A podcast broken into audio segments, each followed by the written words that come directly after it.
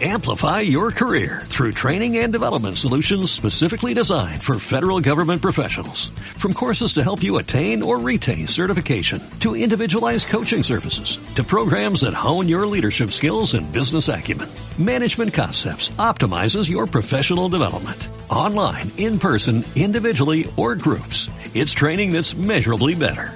Learn more at managementconcepts.com. That's managementconcepts.com. ¿Estás cansado de oír siempre lo mismo y escuchar la misma canción una y otra vez?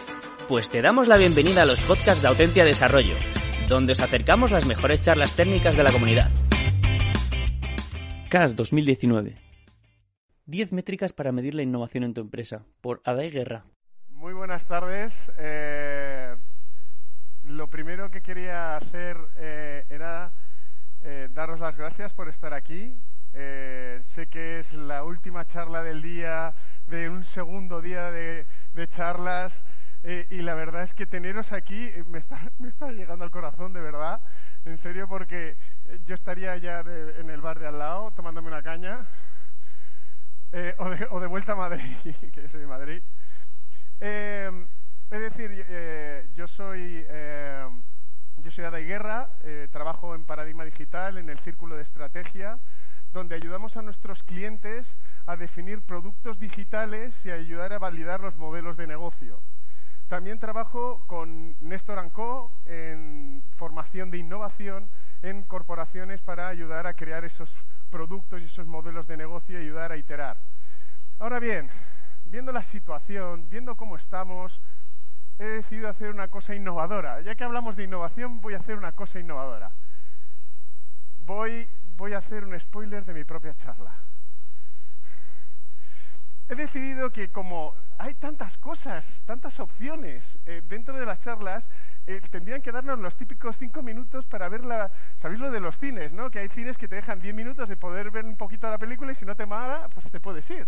Pues he decidido que voy a hacer lo que se denomina en los posts too long, don't read.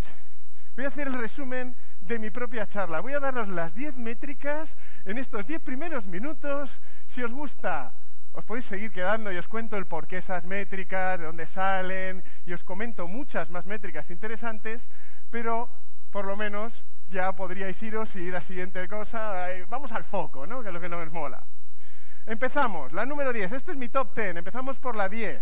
La 10 sería el número de productos por tipo de innovación. Tenemos que entender tenemos que entender que hay diferentes portfolios, diferentes áreas en el portfolio de innovación que tenemos dentro de una organización. Los modelos de negocio que están relacionados con mi core de negocio, con lo que de verdad hace mi empresa. Esos son los modelos de innovación core. Luego tenemos los adyacentes que están relacionados pero no son el core de negocio. Y luego tenemos los, los transformacionales. Esos que son nuestros long shot, esa, esa posibilidad de lo que dentro de cinco años va a ser lo que va a mantener a mi empresa. ¿De acuerdo? Pues tener las métricas de los números de eh, productos que tenemos por cada uno de esos modelos de negocio en esas áreas, en ese portfolio de innovación, es una de mis top 10 metrics. ¿Vale? Después hablamos de las métricas del, del proceso de innovación, las métricas de mejora. Y esto es importante no solamente es el proceso de innovación dentro de mi, organización, sino cómo voy mejorándolo. El Kaizen, la mejora continua, lo vivimos pues también para la innovación. Esas métricas, ese control que hacemos en cómo lo estamos haciendo. La 8, la velocidad en el proceso de validación de los modelos de negocio. ¿Cuánto tiempo le cuesta a un equipo en validar todo ese proceso para conseguir encontrar la verdadera, eh, un modelo de negocio que sea sostenible. La siete, el número de productos en Product Market Fit o en Problem Solution Fit. Vale, aquí he hecho trampas. ¿Vale? He metido dos métricas en una. ¿Vale? Pero es que son las dos súper importantes y, y las dos me interesan. Es entender que de verdad he entendido el problema de mi cliente y he entendido que la solución que le estoy creando le vale. Eso es un estado. tengo que saber qué productos están en ese estado y tengo que saber qué productos están en el estado siguiente. El estado siguiente es cuando ya, ya he, eh, he validado que de verdad ese producto le, le, solventa los problemas a mi cliente y entonces lo que queremos es ver cómo consigo colocar ese producto en el mercado. Cómo lo valido en el canal, en el precio, en todo lo relacionado con ese producto y sacarlo al mercado. Con lo cual, esta es una métrica trampa, he metido dos en uno, pero es mi top ten. ¿eh? Em, la seis, el NPS. Hablamos de los usuarios, del customer centric. Es esencial medir la satisfacción de nuestros clientes, el Net Promoter Score. Es esencial ver cómo están desatisfechos con lo que le estamos creando. Un cliente contento nos trae más clientes. Hay que entender qué les hace estar contentos. Los resultados de los experimentos. Todo este proceso lleva una validación con el mercado y lleva una experimentación con ese mercado. Ya veremos más adelante, los que os quedéis, el porqué de esto, pero es esencial ver los resultados de los experimentos que estamos obteniendo en este proceso de validación, porque están muy relacionados con las ideas que me han enviado, el número de ideas que me han generado mi entorno, mi intraemprendimiento de mi organización y las hipótesis que hemos validado en función de esas ideas. Estos tres términos tienen mucha relación unos con otros. Yo tengo una serie de ideas, de ahí ideas de modelos de negocio, de ahí tenemos hipótesis que estamos generando sobre esos modelos de negocio. Y la validación de las mismas las hacemos mediante los experimentos. Es esencial estas métricas y están muy relacionadas. Y estas validaciones de las hipótesis del modelo de negocio me llevan a validar el modelo de negocio. El número de modelos de negocio validados es otra métrica que tenemos que seguir dentro de nuestra empresa para saber cómo funciona la innovación. Pero he de ser sincero, señores, ninguna de estas es suficientemente importante si no nos centramos en las personas. Y para mí, la más importante de todas tiene relación con eso, con nuestras personas dentro de la organización. Los empleados la formación que le damos a esos empleados en relación con la innovación. Si yo no tengo ese caldo de cultivo que son mis empleados dentro de mi, organización, con un conocimiento en innovación, ¿cómo voy a generar intraemprendimiento, innovación ni nada? Es esencial tener toda esta información controlada, porque si no, se nos va la innovación de las manos, o peor aún, no ocurre. Bueno, esto era el Too Long Don't Read. Em, si alguien ya ha tenido suficiente, se puede ir, pero si no, tengo más, tengo más cosas que os pueden generar valor. Eh, con lo cual, si queréis, vamos a seguir entendiendo por qué tenemos que innovar. Señores, tenemos que innovar por una cosa muy jodida los modelos de negocio son caducos, como los yogures en la nevera. Es verdad, es verdad que los modelos de negocio dejan de ser rentables, dejan de generar interés, dejan de generar valor para nuestros mercados. Y aquí un estudio de eh, la revista Foster eh, en la que se ve la vida media de las empresas a lo largo del tiempo, donde se está viendo una tendencia que la media vida de las empresas son 20 años. 20 años. O sea, el propio estudio dice que del Fortune 500, de esas 500 empresas más importantes del mundo, en 10 años el, 60, el 75% de esas empresas ya no estarán en el, en el, top 500. Qué duro, ¿verdad? Pero es que eso lo estamos viviendo hoy en día sin darnos cuenta. Que se lo digan a la pobre Thomas Cook, una empresa centenaria. ¿Quién iba a decir que eso iba a fallar? El problema, señores, es cómo esas empresas gestionan la innovación. Gestionan la innovación como han estado gestionando toda su vida su core de negocio, de una manera tradicional controlando el retorno de la inversión, el, sea, el ROI, el AR, el NPV, al final de cabo, numeritos de cómo me van todos los datos en función de mi generación de ingresos, en función de la inversión. Claro, para cualquier cosa, ¿tienes una idea? Hazme el plan de negocio para saber cómo va a ir esto en retorno a inversión.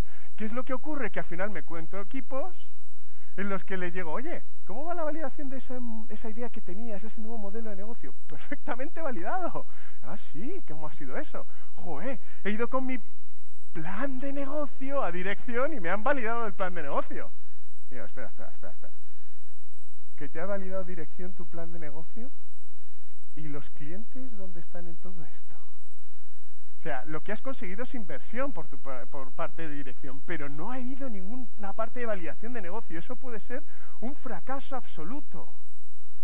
Esto que veis aquí es un modelo predictivo.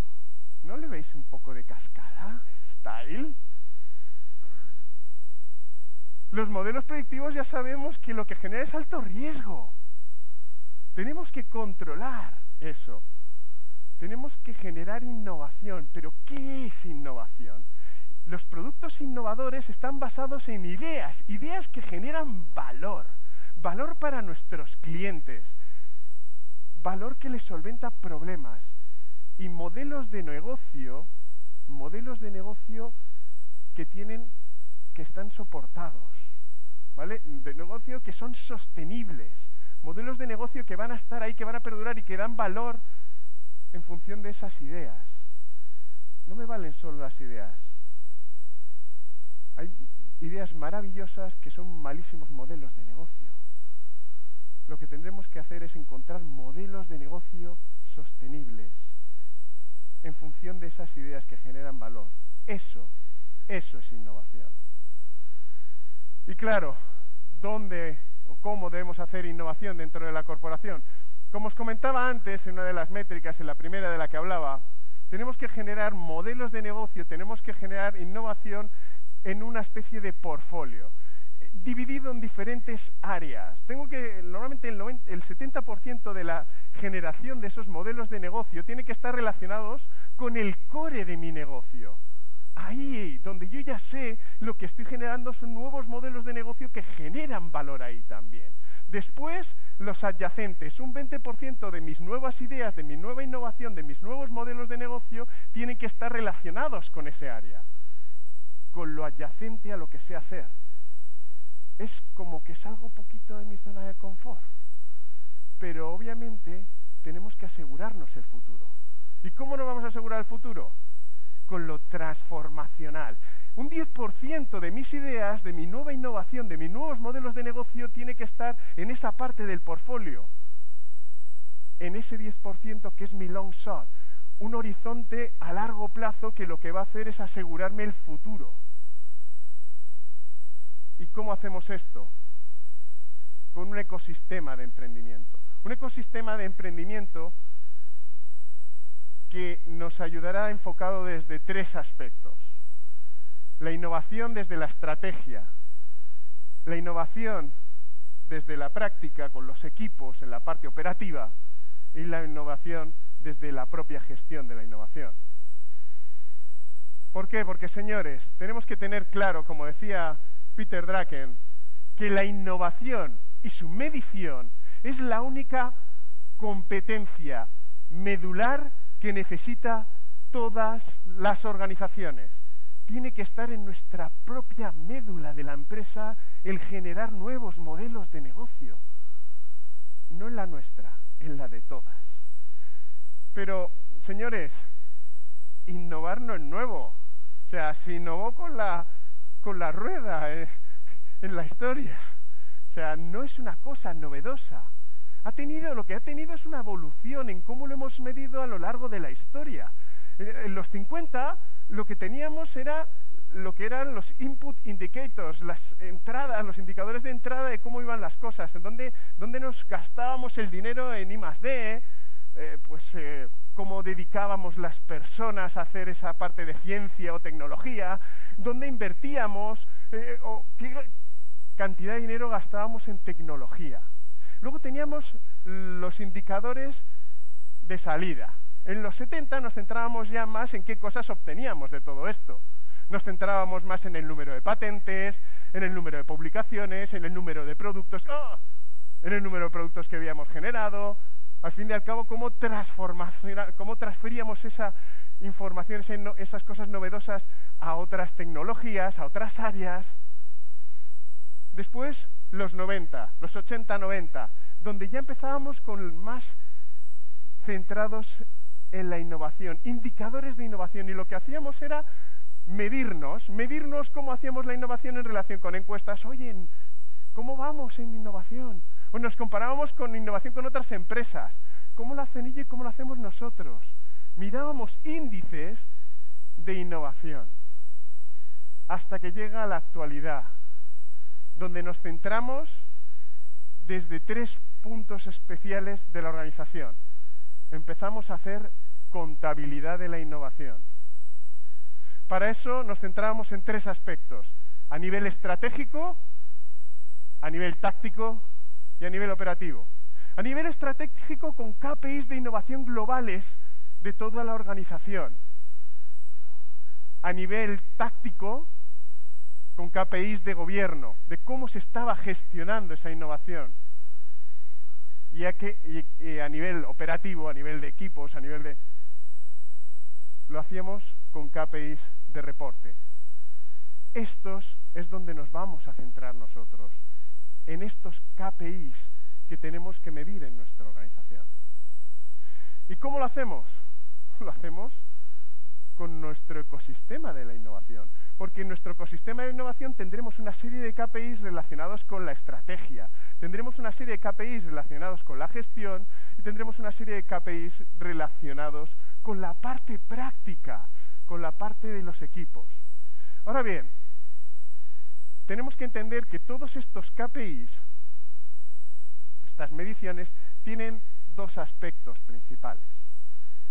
Las actividades, las métricas de esas actividades que hacemos y el impacto que generan esas actividades y cómo los medimos. Con lo cual, empezamos. A nivel de reporting de esos equipos, en métricas de actividad, hablamos del número de ideas generadas, como por ejemplo ha hecho SEAT dentro de su organización, donde ha hecho una call for innovation y ha preguntado a, sus empleados, oye, ¿qué ideas tenéis para mejorar la organización?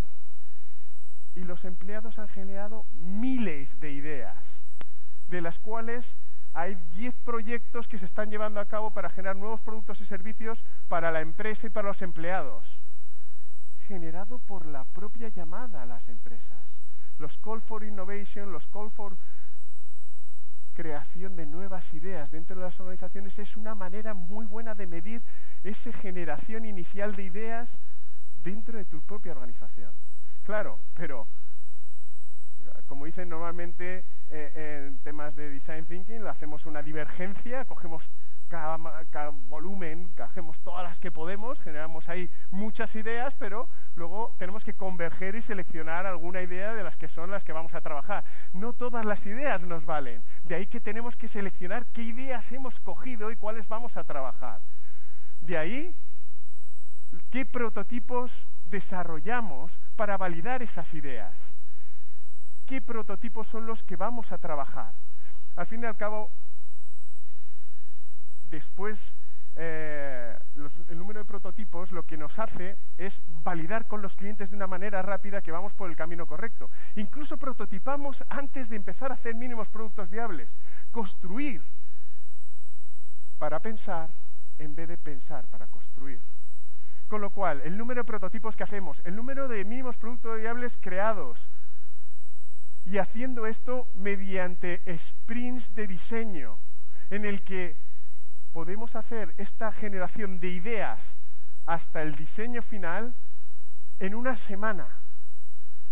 ¿Y cuántos de esos hemos hecho para validar las ideas? ¿Y cuántos hemos hecho a nivel de generación en hackatones? Juntarnos dos días, generar ideas, prototiparlas, llevarlas a cabo. ¿Cuántos de esos hemos hecho para crear estas ideas? Y de ahí ¿Qué supuestos hemos generado en función de todos estos desarrollos y todos estos prototipos? Supuestos, nuestras propias ideas, porque los modelos de negocio que generamos muchas veces los hacemos indoor, los hacemos dentro de nuestras oficinas. ¿Qué pasa? Que tenemos que de ahí generar supuestos y experimentos para validar esos supuestos. Y parte de esos supuestos los validamos ¿cómo? Hablando con clientes. Y eso que hemos tenido charlas antes en las que hemos estado hablando sobre hablar con los clientes, hacer ese design research que hemos estado hablando hace poco en la anterior charla, ¿no? Conversaciones con nuestros clientes para entender realmente sus problemas y de ahí crear las soluciones correctas. Seguir a esos clientes, hacer shadowing de los problemas que ellos tienen. ¿Cuántos hemos hecho? Yo trabajo con startups, trabajo con empresas, y ayudo a empresas a hacer estos procesos. Y yo no permito a una empresa que esté haciendo un producto para un cliente final que no haya tenido como mínimo 50 conversaciones con clientes. Hasta que no ha tenido 50 entrevistas, no me creo que entiende de verdad el problema del cliente. Es esencial hablar con el cliente. De aquí, eso eran las actividades, pero esto nos tiene que generar resultados. ¿Qué impacto ha generado todo esto? De ahí pasamos los supuestos que hemos identificado con riesgos. Riesgos que hemos identificado de esos supuestos. De ahí, hipótesis. Porque un supuesto es una, opinión mía, de ahí lo planteamos y lo estructuramos como una hipótesis, con unas métricas, con un control que vamos a decidir que vamos a evaluar. Y de ahí los experimentos. ¿Y qué resultados hemos obtenido en los experimentos? Que me ayudan a tomar las decisiones. Si os dais cuenta, estas cuatro métricas están muy relacionadas. Yo tengo una suposición sobre mi modelo de negocio que estructuro como una hipótesis. Esa hipótesis tengo que validarla mediante algún tipo de experimento y los resultados de los experimentos me generan toma de decisiones. Aquí tenemos las cuatro métricas que tienen relación con esas cuatro cosas que hago. Es esencial entenderlas y aplicar casi en ciclos constantes estas cuatro. De aquí, obviamente, esto es un proceso y tiene un coste. ¿Cuánto me ha costado aprender todo esto? ¿Cuánto tiempo me ha llevado a hacer este aprendizaje? ¿Qué velocidad he llevado yo para hacer todo este aprendizaje? Al final, he validado. ¿Cuánto tiempo me ha llevado validar esto? Es esencial medir cómo lo hace el equipo a nivel de coste, tiempo y velocidad. Pero, señores, soy un obsesionado del cliente. Medir en todo momento cómo van las cosas. En cada paso del proceso que sigue mi cliente, aplicando las métricas de David McClure, las métricas pirata adquisición, activación, retención, eh, ya me salía en inglés, revenue, monetización, recurrencia. Lo que estamos haciendo es, en cada momento que estemos haciendo algo que de alguno de esos estados, medir y ver cómo va y hacer experimentos en relación con cada una de esas cosas. Tenemos que utilizar la experiencia que tenemos del cliente en cada momento para guiarnos. Y de ahí también entender muchas más métricas. Por ejemplo, ¿cuánto tiempo va a pasar el cliente conmigo utilizando mi solución, el Customer Lifetime. De aquí hemos acabado en la parte de operaciones. Esto es lo que me reportan los equipos. Esto es lo que están en el campo de batalla trabajando con los clientes, haciendo esas soluciones y esa experimentación. Ahora bien, tenemos que ir a ver cómo gestiono yo esto, cómo es el gobierno de esta, de esta parte. Empezaríamos con, otra vez, ¿qué actividades hago? ¿Qué es lo que tengo que medir a nivel de governance en este aspecto?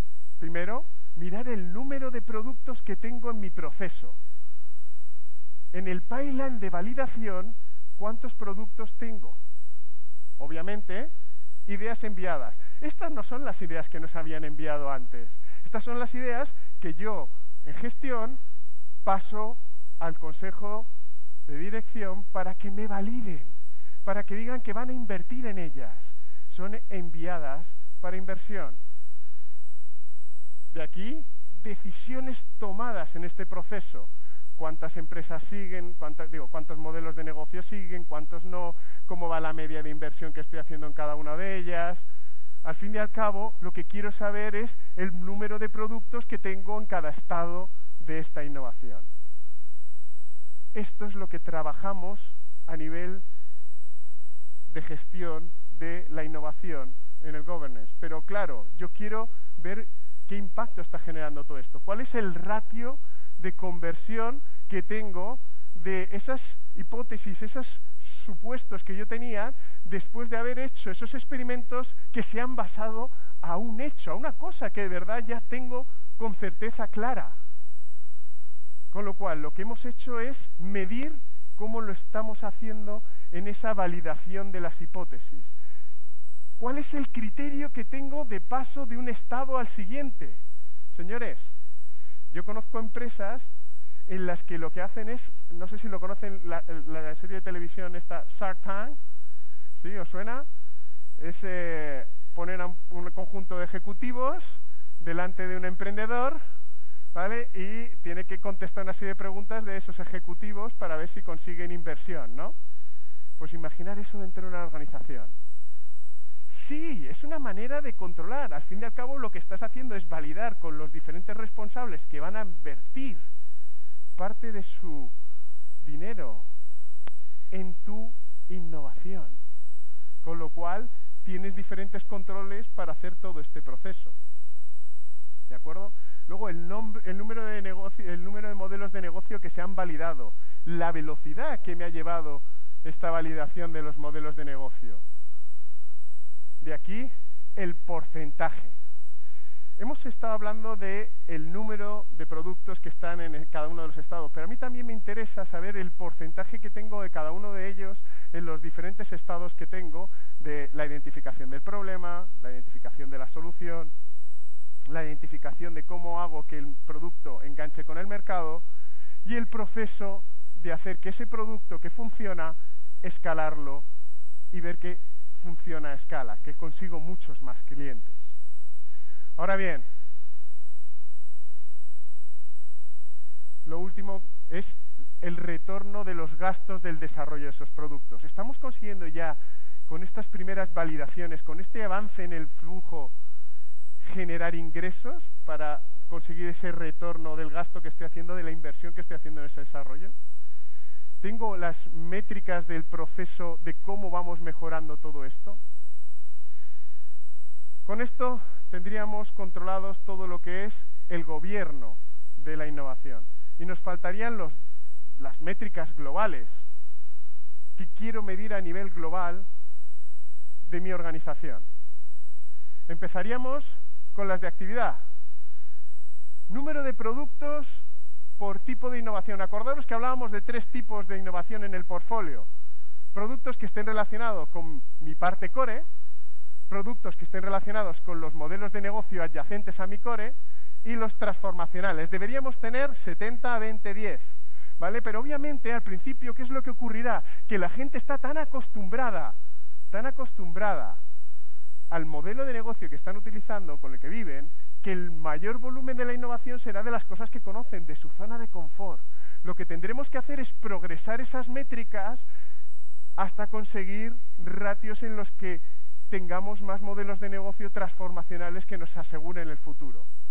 De ahí el número de productos por el estado de innovación, por esas fases que estamos teniendo, el número de patentes que hemos conseguido enviar para que se nos eh, adjudiquen, de ahí el número de empleados formados.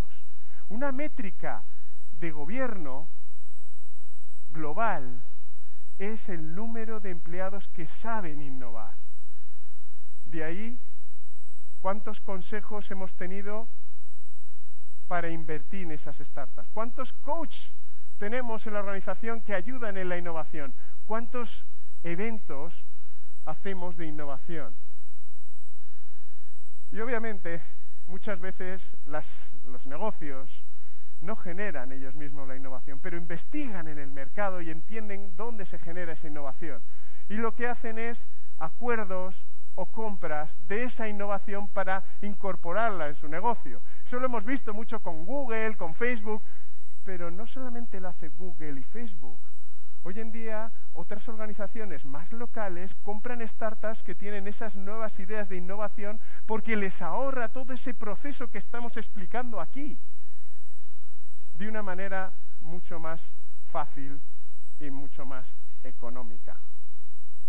De ahí las colaboraciones que hacemos con instituciones, el número de productos construidos usando el método Lean Startup. Al fin y al cabo, estos son métricas globales que me ayudan a identificar todo esto.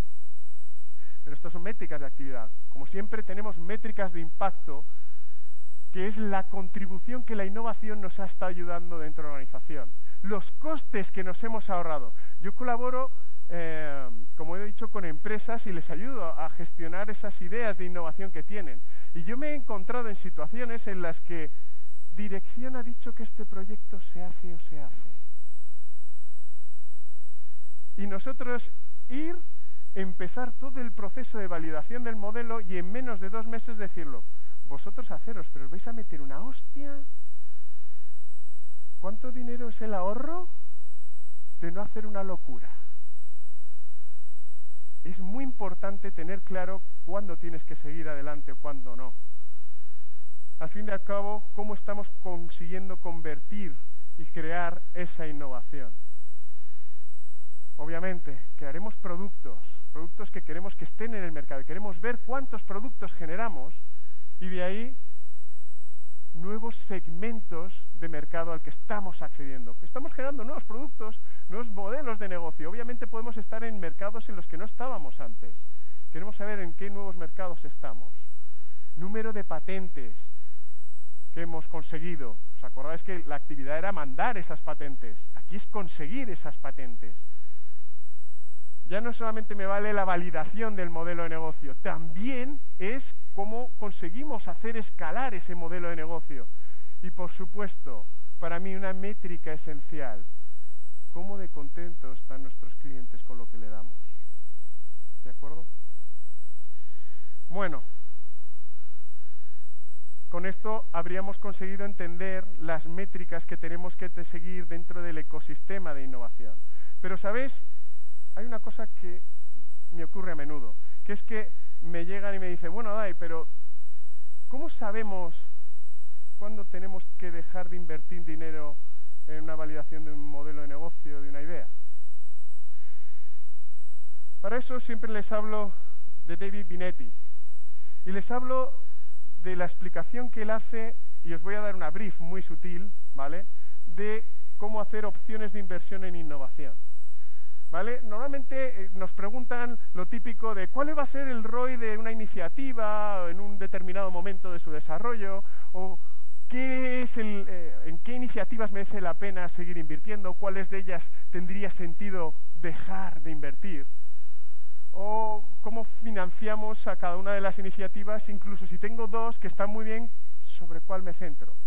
El saber dónde invierto es una problemática muy grande para las organizaciones. Y el dejar de invertir en una, el liberar la gente que tenemos haciendo esa validación, es muy, muy costoso. Para eso es lo que propone son las opciones de inversión. No sé si conocéis cómo son, funcionan las opciones financieras. Sí, ¿no? Yo no lo sabía mucho hasta que me tocó apoyarme de esto. He de decir que las opciones financieras es un contrato que hacemos en el que nos da la opción de comprar a futuro a un precio un asset, algo. ¿De acuerdo? Es una opción, no una obligación. Yo la ejecuto en función del momento que yo esté. ¿Qué es lo que propone eh, David eh, Binetti? Es aplicar las opciones financieras a la inversión en innovación.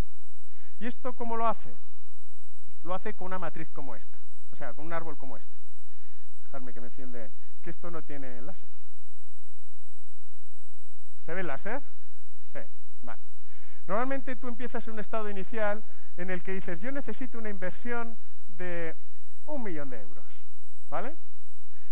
Tienes la casuística ideal, que puede ser, generas de esto 10 millones de euros, o la casuística peor, Cero, sí, cero. ¿Qué es lo que vas haciendo? Haces una inversión en opciones. En vez de darte el millón de euros, te doy un porcentaje del millón de euros, eso con unas formulitas, te genera cuál va a ser tu inversión inicial, tu inversión semilla en la innovación. Esa inversión semilla la vamos validando en cada uno de los saltos del árbol. ¿De acuerdo? ¿Qué es lo que ocurriría? Yo te doy esa inversión inicial, te doy, por ejemplo, 6.500 euros, ¿vale? Para validar tu idea. Y lo que haces es contestar a tres preguntas al paso del tiempo. Tú tienes un tiempo para validar y tú te preguntas en ese momento, ¿ha ido mejor? ¿Ha ido peor? ¿O estamos igual? ¿Sabemos más? ¿Sabemos menos? ¿O estamos igual? Si sabemos más, iríamos por arriba, si sabemos menos, si estamos mejor, ¿me entendéis, no? ¿Qué es lo que haríamos? Periódicamente, puede ser por quarter, por sprint, vamos validando cada uno de estos saltos. Empezaríamos, por ejemplo, una casuística, he dado al que no tocaba. Eh, daríamos una casuística como esta, en la que, por ejemplo, hago la primera ronda de verificación, como lo estamos haciendo, y verificamos, oye, hemos aprendido, va bien, puedo seguir invirtiendo. La opción de que esto tenga éxito es mucho más alta. Ha ido igual, ha ido bien, ha ido igual. Tú sabes que vas por un camino en que la inversión te va a generar un retorno suficientemente interesante. Ahora bien, podemos tener casuísticas en las que digas, no, no he aprendido nada, estoy peor, esto no se valida, no se valida. Llegado a este punto, sabes que haciendo lo que hagas, no vas a conseguir el retorno de la inversión. No va a haber salida. Con lo cual, es el momento que decides parar de invertir. Así es como explico normalmente a la inversión cómo pueden invertir en semilla en muchas ideas innovadoras e ir verificando en ese ciclo de validación todo el proceso para saber si tienen que seguir invirtiendo. Al fin y al cabo, si tienen que llevarse tres cosas de la presentación es, señores, tenemos que mejorar las decisiones de inversión. Con estas métricas pretendemos hacerlos. La inversión de productos o servicios innovadores. ¿Por qué tenemos que crear una cultura dentro de mi organización, una cultura de innovación y de misión del progreso de innovación? Y cuantificar el impacto de la innovación que está teniendo en conjunto dentro de mi organización. Porque, como dijo nuestro amado Peter, si no puedes medirlo, no puedes mejorarlo. Y todo tiene que ver no con el dinero que inviertes en, en, I D, sino en las personas y cómo consiguen esas personas conseguir el máximo en la innovación. Y ya solo me queda recordaros, estas son las diez métricas que yo escogería de todo lo que os he explicado para controlar y medir la innovación dentro de vuestras empresas. Muchas gracias.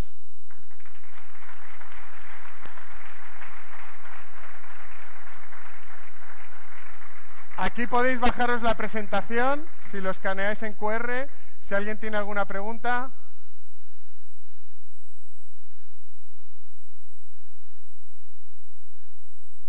¿Te están trayendo el micro? Muchas gracias. Del árbol este que has puesto al final, de si inviertes 6,5, esas formulitas... Eh, Son las mismas fórmulas que se utilizan para eh, la inversión en opciones, pero aplicadas a la startup en vez de ser opciones financieras, de esto se utiliza mucho, las opciones empezaron todo el tema con los, creo que eran los tulipanes, la opción de compra, de, ah, eh, sí, fue todo el tema de la, compra de terrenos de la producción de tulipanes. ¿Y qué pasa?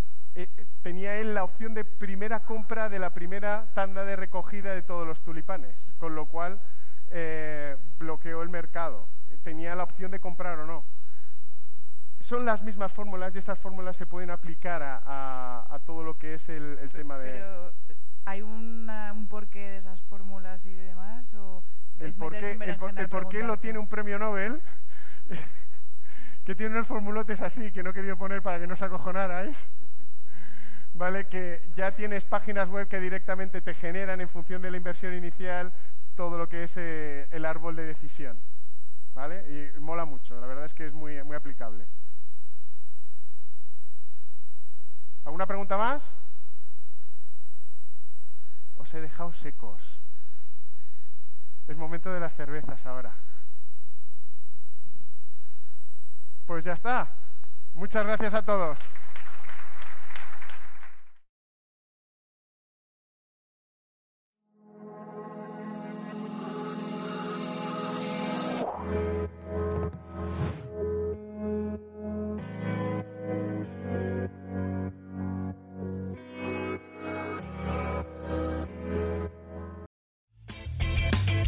Si te ha gustado el podcast y quieres estar a la última en tecnología, suscríbete a nuestro canal de iVoox y escúchanos donde quieras. Para más información, autentia.com.